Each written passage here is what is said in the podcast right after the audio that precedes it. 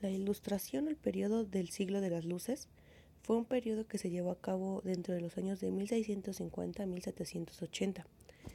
Desarrollaron un pensamiento y dogmas sobre ideas de la ciencia e ideas filosóficas.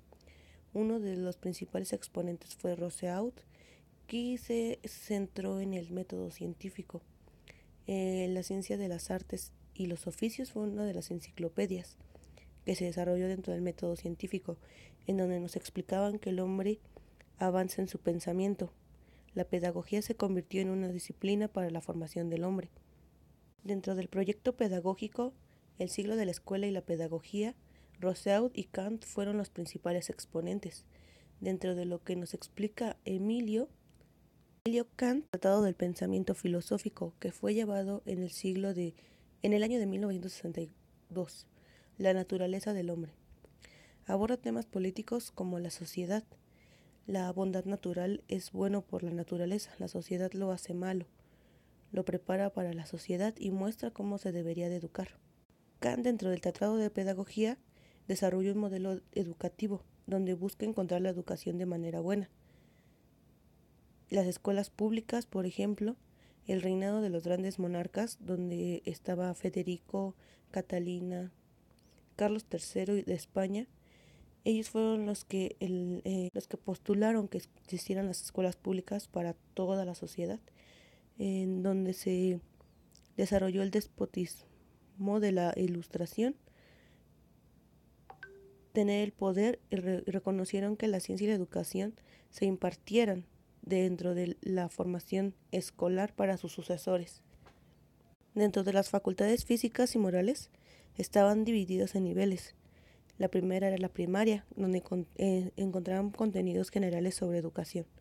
La secundaria era orientar al alumno a un futuro, a lo que quisiera ser y a lo que, a lo que le esperaba dentro de la sociedad.